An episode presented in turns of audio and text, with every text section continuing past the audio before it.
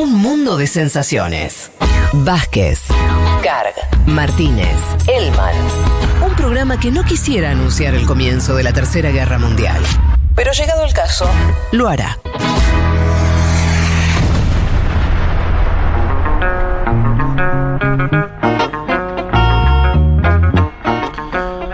Aquí estamos, un mundo de sensaciones. Si les parece, eh, metámonos entonces en la coyuntura chilena. Chilena. Eh, ¿Por dónde querés arrancar, Elman? ¿O con quién estuviste hablando? ¿Qué estuviste haciendo? Contanos un poquito. Eh, ¿Mucha conversación? no. Sí, sí, fue una, o sea, como con entrevistas así pactadas, o sea, académicos, un sociólogo que, que tenía esta idea de la restauración conservadora, ¿no? Hablando un poco de, de cómo él, él decía que el, que el hechizo del estallido social había terminado, ¿no? Una idea que un poco comentamos así por arriba cuando hablamos de las elecciones.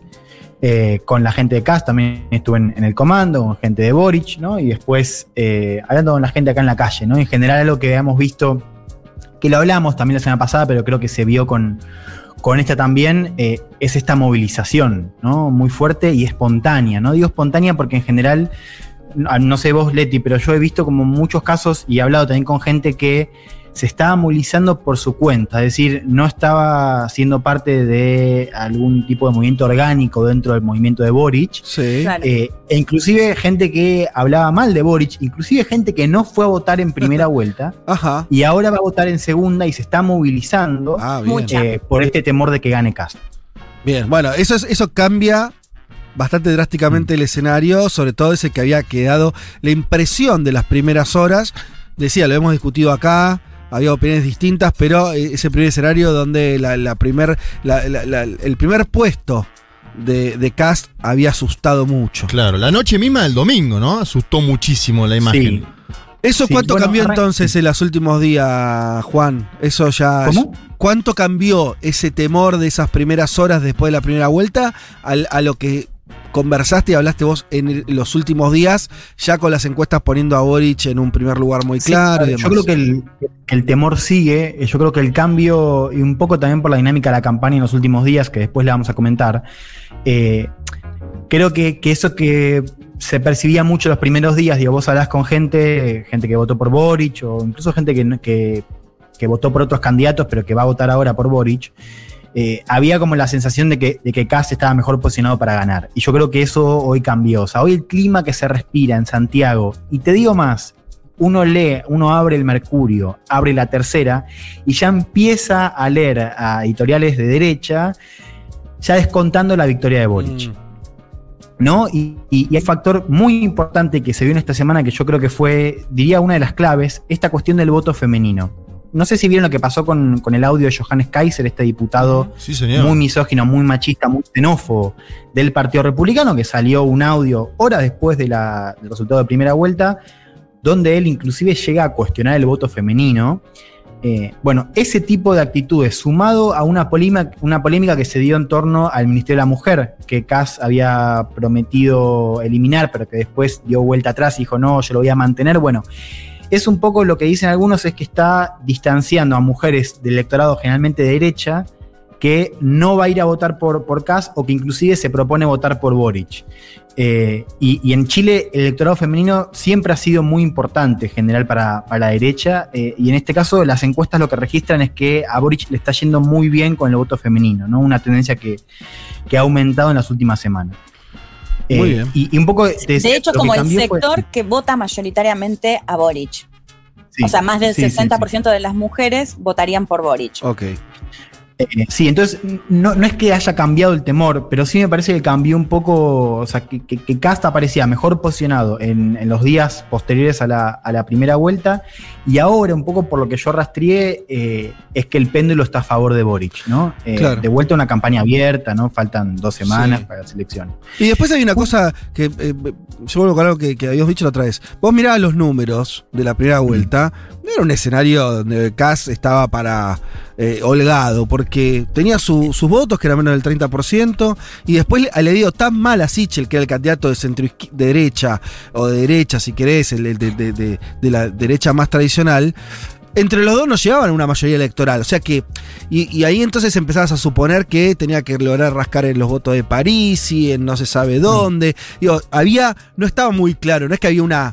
Incluso yo lo comparé, no sé si esto lo hablamos o no, con la votación del 2017, si no me estoy equivocando.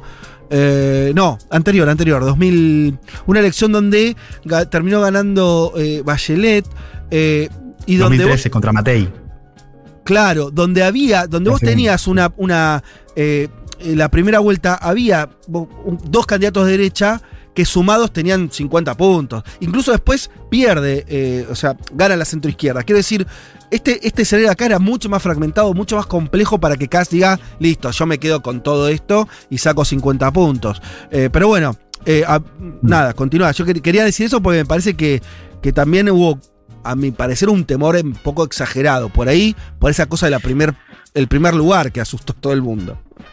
Eh, sí, de todos modos, yo no sé cómo lo ves vos, Leti. Yo no, no veo que ese temor sea exagerado, porque creo que la elección sigue estando abierta. Mm. Eh, sí me parece que ha cambiado un poco el clima, y creo que ese cambio de clima, si uno lo mira en términos de, la- de esa aritmética electoral, Sí.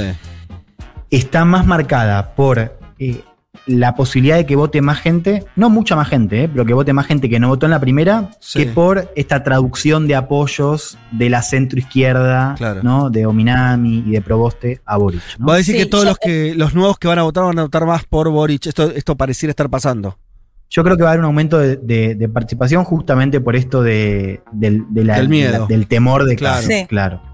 Claro, yo coincido con Fede en que quizás no está tan claro ese porcentaje altísimo, digamos, que votaría por, por Kass, como lo, lo mencionabas en otras elecciones anteriores. De hecho, creo que fue un golpe a la campaña lo que pasó con Sebastián Sichel, que es el candidato de Sebastián Piñera, esto que sacó un documento con condicionamientos para apoyarlo. Mm. Y, y eran condicionamientos fuertes, ¿no? Porque le, le pedía cuestiones bastante básicas del programa de CAS, como no retroceder en el aborto por los tres causales, incluso la unión civil entre personas del mismo sexo, pero también le pedía cuestiones como que retire de su programa, básicamente que no pueda interceptar comunicaciones telefónicas y detener a la gente en su casa. O sea, eh, digo, Le bien poco, fuerte. claro. Claro, entonces me parece que ahí, o sea, si bien no me atrevería a decir que quizás alguien que votó por Sichel ahora va a votar por Boric, me parece que sí hay ahí un Mm. sector quizás de la derecha tradicional que igual se siente un poco incómodo con algunas de las propuestas Claro. de Kass. Entonces me parece que ahí quizás le va a costar un poco, pero de todas formas tampoco, como lo dijo el propio Boric, igual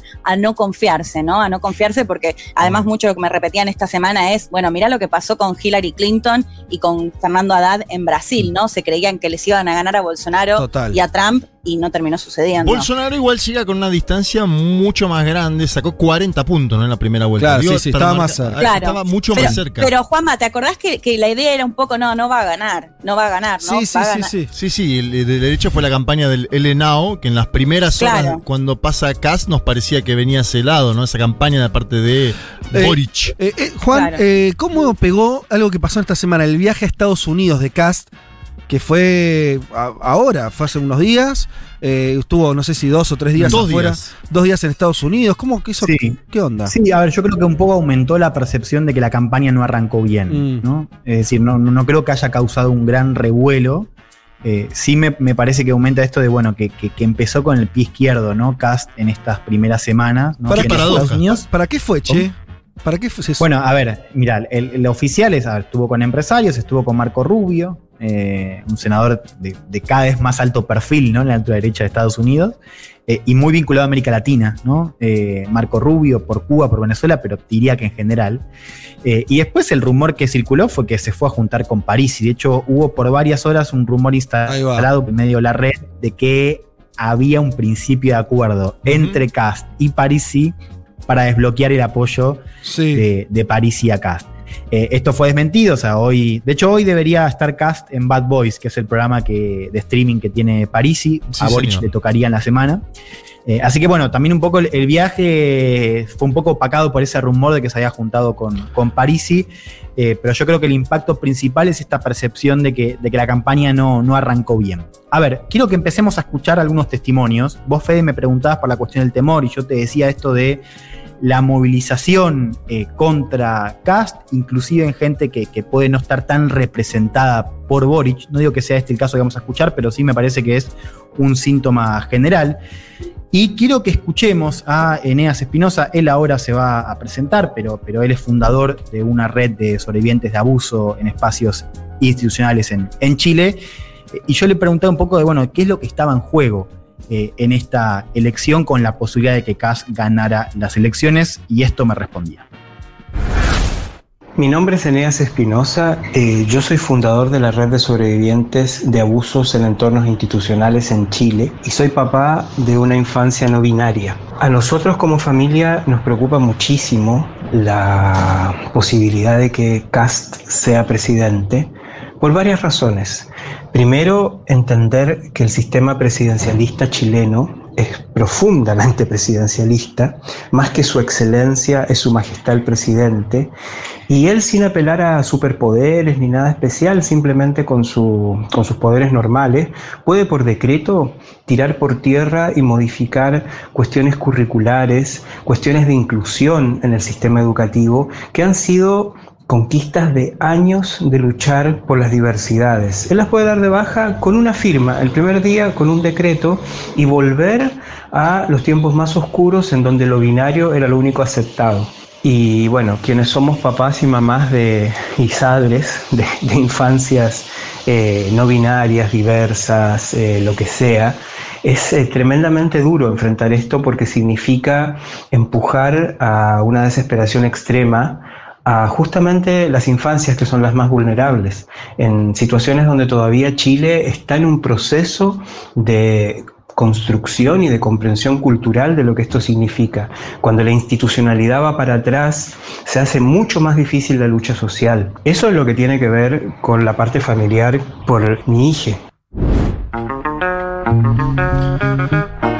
Bueno, qué interesante el, testimonio. Eh, Juan, Sí, sí, un poco yo lo, lo había leído a Eneas, eh, yo lo venía leyendo desde antes, pero, pero un poco se había armado un, un hilo de, de, tweets donde, bueno, él contaba esto de, de, de, ser padre en una infancia no binaria y de cómo este ascenso de Cass era una cuestión existencial, ¿no? Para al menos mm. tener la, la, la, percepción de cómo se vive en, en, una parte de la sociedad, ¿no? Esto de, de más allá de la cuestión política de la derecha, en una cosa de de, de, cómo se ve para muchas familias, para mucha gente que ahora se encuentra muy movilizada, ¿no? E insisto en esto, movilizada más allá de Boric, ¿no? Eso, Juan, eh, eh, corregime, sí. corregime, vos estás ahí, estás eh, Leti también, digo, están sintiendo el pulso de la sociedad chilena.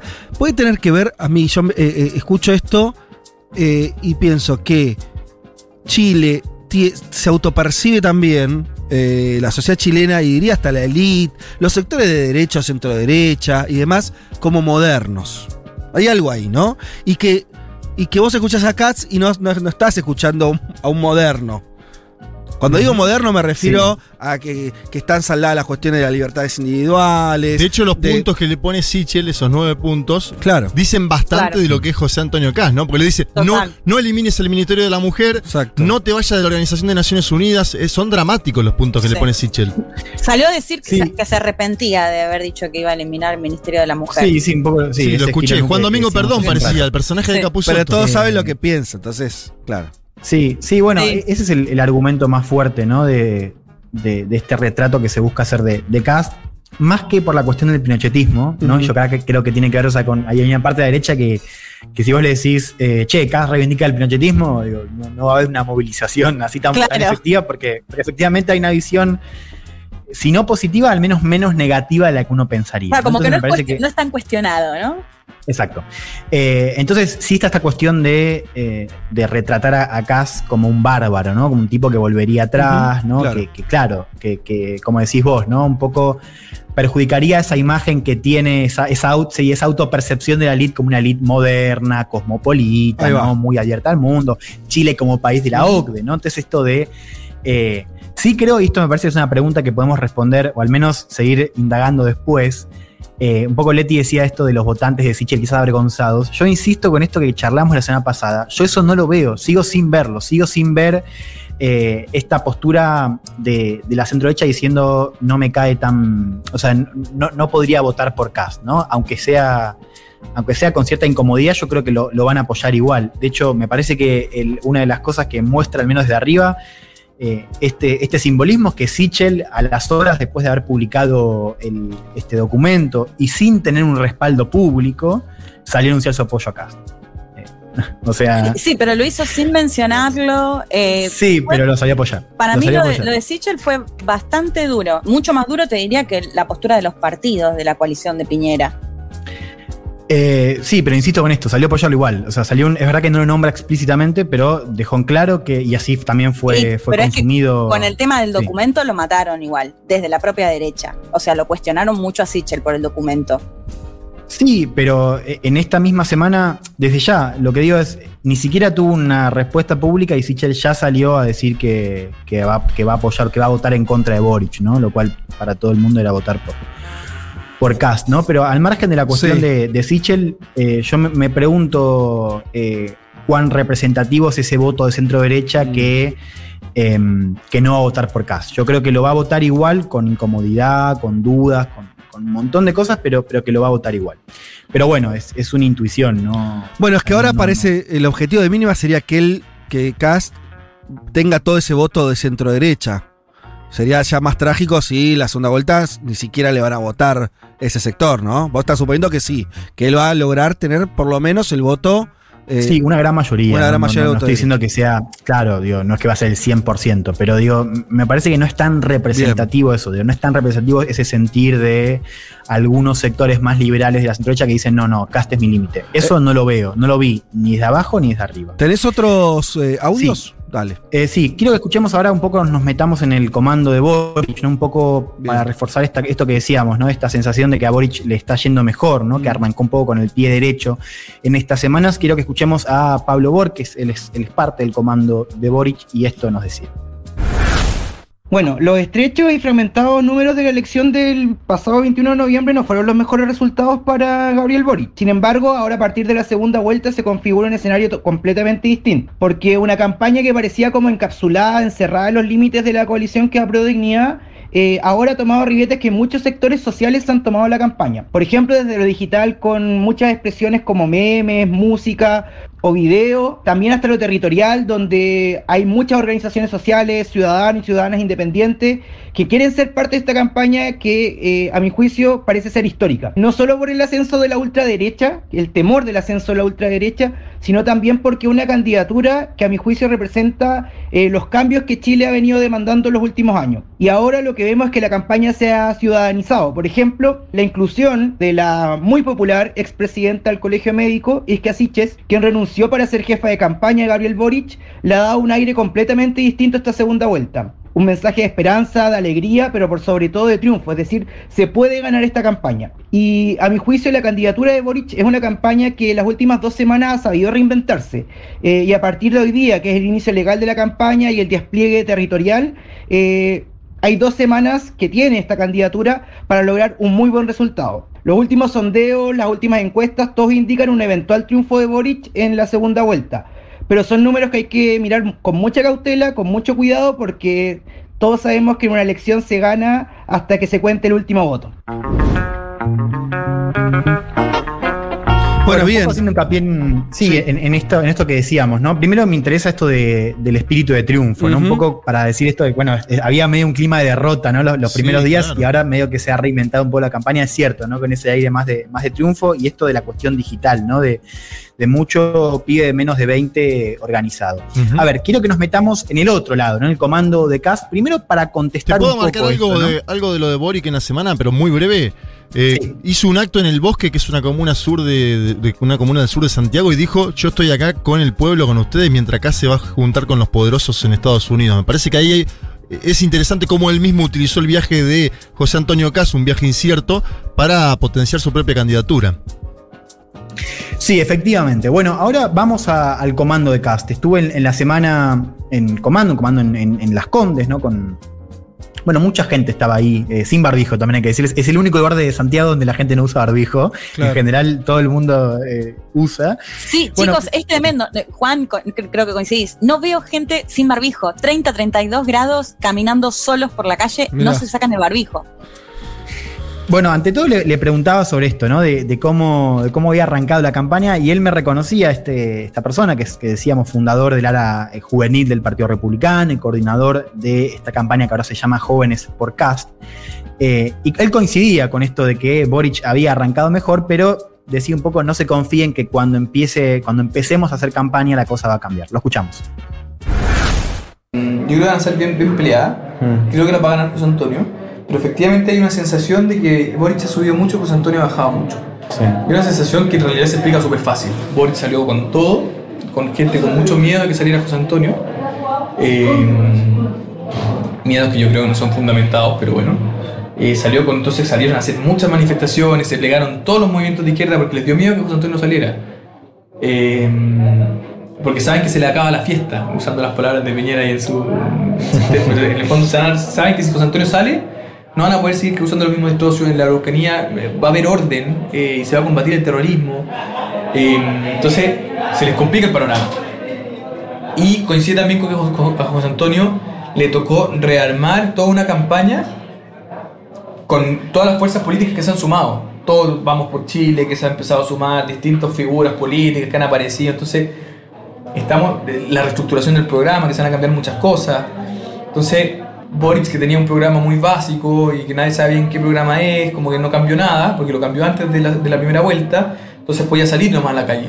En cambio, nosotros tenemos que reestructurar todo. De hecho, de partida ya no cabemos en esta oficina. Entonces, Boric está haciendo campaña, nosotros no. Y por supuesto que Boric va a subir y nosotros vamos a bajar. Pero en cuanto José Antonio empiece a ir a los debates, en cuanto José Antonio empiece a hacer campaña, bueno, va a pasar lo mismo que al principio, que partimos con un 5% y terminamos sacando el 27%. Bueno, claro, ¿no? Eh, Boric está haciendo campaña, nosotros no. Decía, Qué fuerte eso. Sí, sí, bueno, pero, pero creo que, que también vale la pena para, para sumarlo esto de, de, bueno, es decir, eh, ellos reconocen efectivamente que ha arrancado mejor Boric, Claro. pero también llaman a, bueno, no se confíen. Eh, sería un poco la- el título, ¿no? Porque puede cambiar. Y efectivamente, si uno mira la dinámica de la, de la primera vuelta, es cierto, ¿no? Mm. Igual yo me pregunto cuánto esa dinámica es extrapolable a la segunda vuelta, pero es cierto que Cast había arrancado muy abajo y que después, eh, bueno, eh, a- como se movía la campaña, también logró, eh, bueno, llegar a, a ganar esa primera vuelta. Juan, a mí me sorprendió dos palabras, que son las primeras que dijo el muchacho. Orden y terrorismo, ¿no? O sea, eh, son palabras fuertes, esta cosa se termina la fiesta. Yo escucho esto y soy eh, alguien con alguna sensibilidad progresista en Chile, me asusto y salgo a hacer pintadas a favor de Boric. Pues, y no dicho ya por Cas, te lo dijo a vos, un pibe joven de la campaña. Orden Sí, y no, terrorismo, ¿no? O sea, es fuerte y la- las reminiscencias a lo peor de Chile están ahí nomás. Sí, sí, no, no, es que eso es, está súper normalizado, Fede, ¿eh? Y hasta te digo que hablamos un poco de, como ellos lo llaman, el gobierno militar, de Pinochet y todo eso. Por eso, normalizado para ese sector. Si Sí, sos del otro sí, sector, aunque sea tibiamente, se te paran los pelos de punta. Total, de hecho, sabes que ya al final Sí. hablamos un poco de la gobernabilidad, ¿no? Y él me decía que, que- que él reconocía que iba a ser difícil para los dos, ¿no? Que, que para acá también se salía presidente iba a ser, va a ser difícil. Em, pero, pero este, bueno, él decía, no, José Antonio le va a dar más posibilidad a los carabineros de que repriman las protestas violentas. Claro. Y te lo dice después sí. de lo que pasó en, en todos esos, en, en todo el marco de la represión brutal del 2019 y te lo dice como que no quiere la cosa, ¿no? Claro. Eh, y eso me parece que estuvo presente en, en toda la entrevista y es, y es cierto, ¿no? Sí. Tenés cierta sensibilidad progresista y claro, sí, te, te choca mucho, eh, pero bueno, también es, sintomático. sí. Perdón, pensaba Juan en algo que decías antes, esto de que por ahí está bastante naturalizado cuando hablan, o que no se cuestiona tanto el hecho de que sea pinochetista, ¿no? Y, vos lo planteabas y yo lo he visto mucho también, que en muchas ocasiones como una cuestión que parece casi generacional, ¿no? Que eh, gente por ahí menor de 40 va a votar por Boric, pero que su familia o, o sus padres son claramente pinochetistas. Entonces como que eso me parece que de alguna manera lo naturaliza, porque ya desde su familia vienen mamando eso, por decirlo de alguna manera, ¿no? Bien, No sé si vos se ahí. entiende la idea. Sí, sí, ah, son dos ideas, es cierto, pero hay una que me interesa ahí particularmente, porque yo se la pregunté, que la vamos a escuchar, que es la tercera, pero, pero antes tiene que ver con esto del quiebre generacional, ¿no? Un poco, yo les decía, eh, hace unas semanas estuve, estos días, hace unos días estuve en, en- en algunas fiestas de, de las condes, ¿no? Fiestas más cuicas, más chetas, con efectivamente hijos de la elite, eh, que era muy notable porque vos veías que los pibes todos votaban por Boric. Eh, esto de el padre vota por Cast y Claro. el hijo vota por Boric. Y yo le pregunté justamente a, a este, a este fundador de Jóvenes por CAS sobre este quiebre. ¿no? Eh, es el tercer audio, es el último que, que tenía para, para traer. Me pareció bien interesante A su ver. respuesta. Eh, escuchémosla.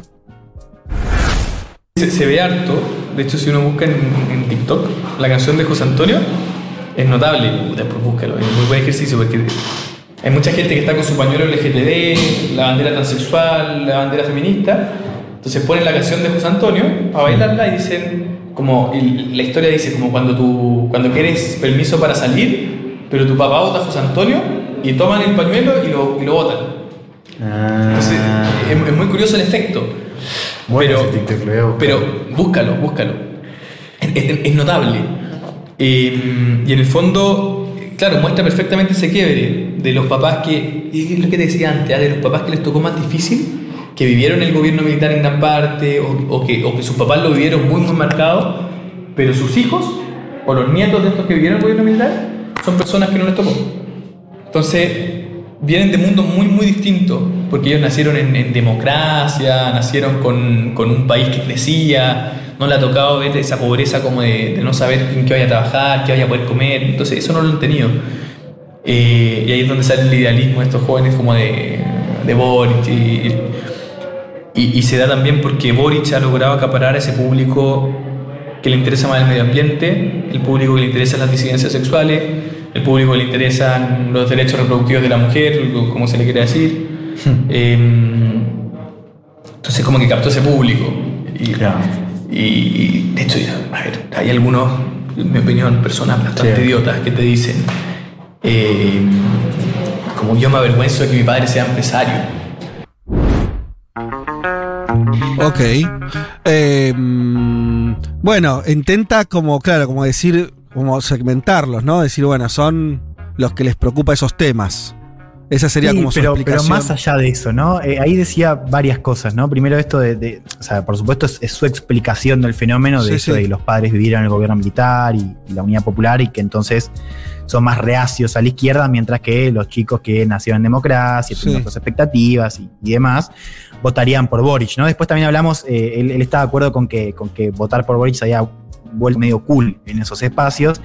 Y decía esto que me pareció muy llamativo, ¿no? Del final de, de que él conocía eh, chicos, hijos, a herederos de la elite que se, les da vergüenza que sus padres sean empresarios. Eh, ¿no? Y, y después me decía esto de, eh, y al fin y al cabo le siguen pagando el colegio, le siguen pagando todo, ¿no? Eh, le dan auto, todo, pero los pibes están avergonzados de que sus padres sean de derecha y sean empresarios y que votan por Boric, ¿no? Eso me pareció muy, muy interesante. A ver, quiero pasar el último audio que tiene que ver, a ver, ante todo un paréntesis, eh, y, esto como una impresión personal, eh, uno habla con estos chicos y e- es muy llamativo que es muy similar a hablar con un joven de derecha en Argentina, eh, por más de que los contextos sean muy distintos, ¿no? Hay como un discurso, un estilo muy similar en, en lo que dicen en cómo lo dicen. Eh, y, este pibe, que insisto, fue uno de los fundadores de, la rama juvenil, me hablaba esto de salir a la calle, ¿no? En contraposición a otras derechas más liberales, más de la elite, donde la juventud no salía a la calle, donde no quería disputar con la izquierda, ¿no? Y él lo que me decía es esto de la importancia de tener una juventud en territorio y disputarle la calle a la izquierda. Quiero que escuchemos eh, el último audio. Bueno, son dos cosas, pero una es que yo siempre he dicho, y espero que así siga siendo, eh, que la juventud del Partido Republicano va a existir siempre y cuando haga cosas. O sea, no, a mí no me, no me sirve una juventud que se dedique a hacer asado, a juntarse entre ellos, o solo a leer o formarse. Para eso tenemos un grupo de centro de estudio. Eh, que por lo demás también tenemos, pero... eh, a mí me interesaba una juventud en terreno, porque yo estoy convencidísimo que el cambio político, el cambio cultural se logra solo no solo formándose, a veces una persona que no está tan formada puede generar un cambio muy grande, pero yendo a las poblaciones, a, lo- a los sectores más vulnerables, en el fondo, yendo a conocer la realidad de Chile, cosa de después formar estos jóvenes con un sentido de realidad, eh, le, diría súper amplia, pero eh, hay una crítica a los diputados que están ahora, no todos, pero a un- una mayoría importante, que ellos gobiernan Chile sin saber cómo es Chile. Entonces generan malos proyectos de ley. En el fondo te dicen, ya, perfecto, vamos a generar el Santiago y le vamos a cambiar todo el trayecto a la micro. Claro. Y a la gente eso no le sirve, porque le funcionaba mejor antes. O no sé, vamos a hacer un, vamos a subir el sueldo mínimo, no sé, 200 mil millones de pesos. Pero resulta que todas las personas que tienen pymes que están tratando de surgir no tienen cómo pagar esos sueldos y quiebran. Entonces, el Congreso gobierna para un Chile que ellos creen conocer pero que no conocen. Entonces, la mejor forma para mí de aportar como juventud al futuro era llevando jóvenes a donde más se necesita, que conozcan la pobreza extrema, que conozcan las personas que lo están pasando mal, eh, las personas que tienen problemas en salud, educación, etc. Y conociendo esa realidad, después ellos vayan a ser los próximos diputados que digan, bueno, mira, yo sí conozco la realidad. Y es una cosa que José Antonio tiene muy marcada. Él Claro, o sea, como formar cuadros. Claro, en el fondo conocer Chile, saber lo que vas a representar después. Y José Antonio lo hace muy bien porque José Antonio viajaba a los hospitales, conocía los hospitales, viajaba en transporte público para conocer cómo funcionaba. En el fondo, él trataba de vivir, por más que no vivía una realidad de pobreza, pero trataba de vivir lo que vivía el chileno real. Y por eso su discurso siempre es de la urgencia social, del chileno real, del Chile real, etc. Eso era lo primero. Entonces yo decía, bueno, si es que no tenemos una juventud capaz de salir a terreno, eh, mejor no tengamos juventud. Te- Tengamos otra cosa, pero la juventud tiene que estar en terreno. Y eso implicaba salir a disputar el espacio de la izquierda, que en general eh, se había tomado las calles. En Chile, las manifestaciones que convocaban. Claro. Bueno, me ha resultado eh, bien, bien interesante ¿no? esa idea de, de disputarle la calle a la izquierda y esto de eh, una derecha en la calle, ¿no? A diferencia de esa derecha tradicional que según él eh, gobernaba para un Chile que no conocía. Bueno, eso fue una parte de esa conversación, ¿no? Que es parte de- de al menos una, un sector eh, de, Sí. de la política y un clima que, Súper decíamos, a dos semanas de las elecciones está bastante movido. Súper interesante para seguir pensando ahí qué pasa en ese sector social y esa, esa guerra entre vecinos, ¿no? Eso que este pibe joven de, de ultraderecha eh, disputándole los votos a los hijos de esos eh, votantes viejos de la derecha que ahora se estarán inclinando por Boric. Ahí hay una, una disputa adentro de la misma clase social interesante para, para ver cómo, cómo continúa. Sí, eso. totalmente. Bueno, bien, hasta acá, entonces estamos pasados de tiempo. Eh, la, la primera mirada sobre lo que está pasando en Chile, el clima político, que nos trajo eh, Juan Elman.